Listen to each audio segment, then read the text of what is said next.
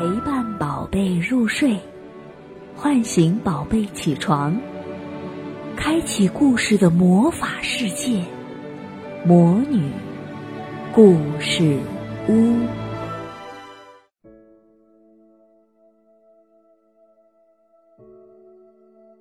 小朋友们好，我是萤火虫姐姐。今天我们继续带来托马斯和他的朋友们的故事，《了不起的爱德华》。哦，爱德华做了什么样了不起的事情呢？嗯，萤火虫姐姐想，肯定是和好朋友之间发生的一些事情吧。想知道吗？我们一起来听故事吧。高登是一辆高大又强壮的小火车，他工作认真又负责。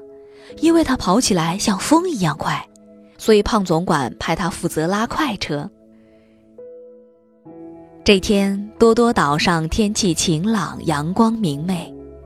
清晨，胖总管来到提蒙斯机房，他给高登带来了一项非常重要的任务：有一批重要的乘客即将抵达纳普福特火车站，需要你去接他们。胖总管嘱咐说：“记住。”千万不要迟到啊！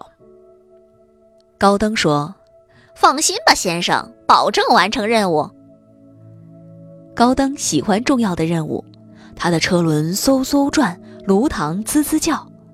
一路上，运送油车的爱德华、拉木材的亨利，还有载着乘客的艾米丽，都被他远远地甩在了后面。就在高登美滋滋地朝纳普福特火车站跑去的时候，意外发生了。前面不远处的轨道上散落着许多钢管。天哪，那是什么东西？高登连忙刹车，终于在最后一刻停了下来。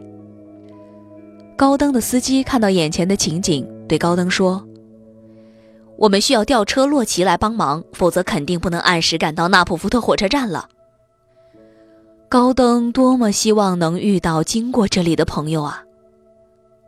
这时，一阵车轮声由远及近，是托马斯。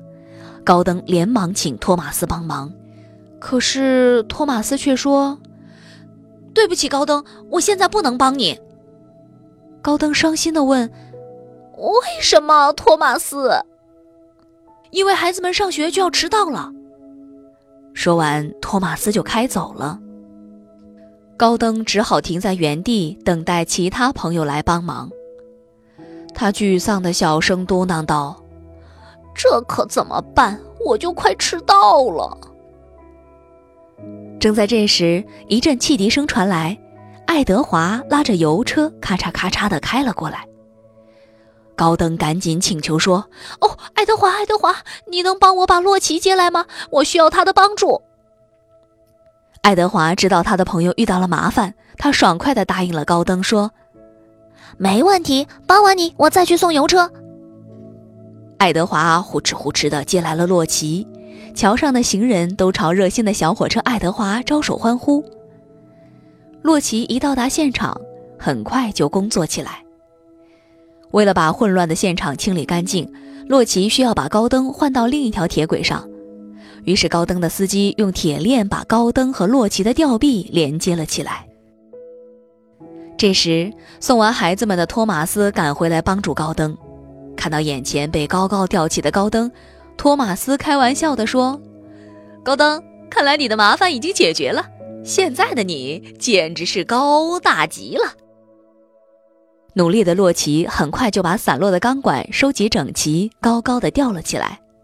哇，洛奇，你可真强大！高登和托马斯称赞道。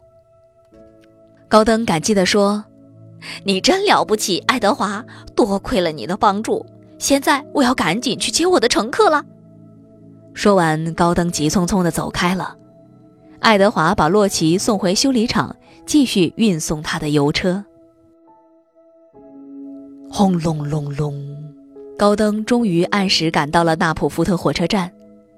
当他驶进车站时，时间刚刚好。站长赞叹道：“好准时的高登！”乘客也露出了灿烂的微笑。小朋友们，当你向朋友请求帮助的时候，也有可能你的朋友在忙，他有可能会拒绝你。这个时候，你知道该怎么办吗？萤火虫姐姐告诉你：首先，不要因为遭到拒绝而失落，要先理解对方，问清楚对方拒绝的原因，然后理解对方的难处，放弃请求或去寻找其他人的帮助。小朋友，学会了吗？亲爱的小宝贝们，今天的故事就讲到这儿了。想听更多的好故事，欢迎你在微信公众号上搜索“魔女故事屋”，加关注来和我们做朋友。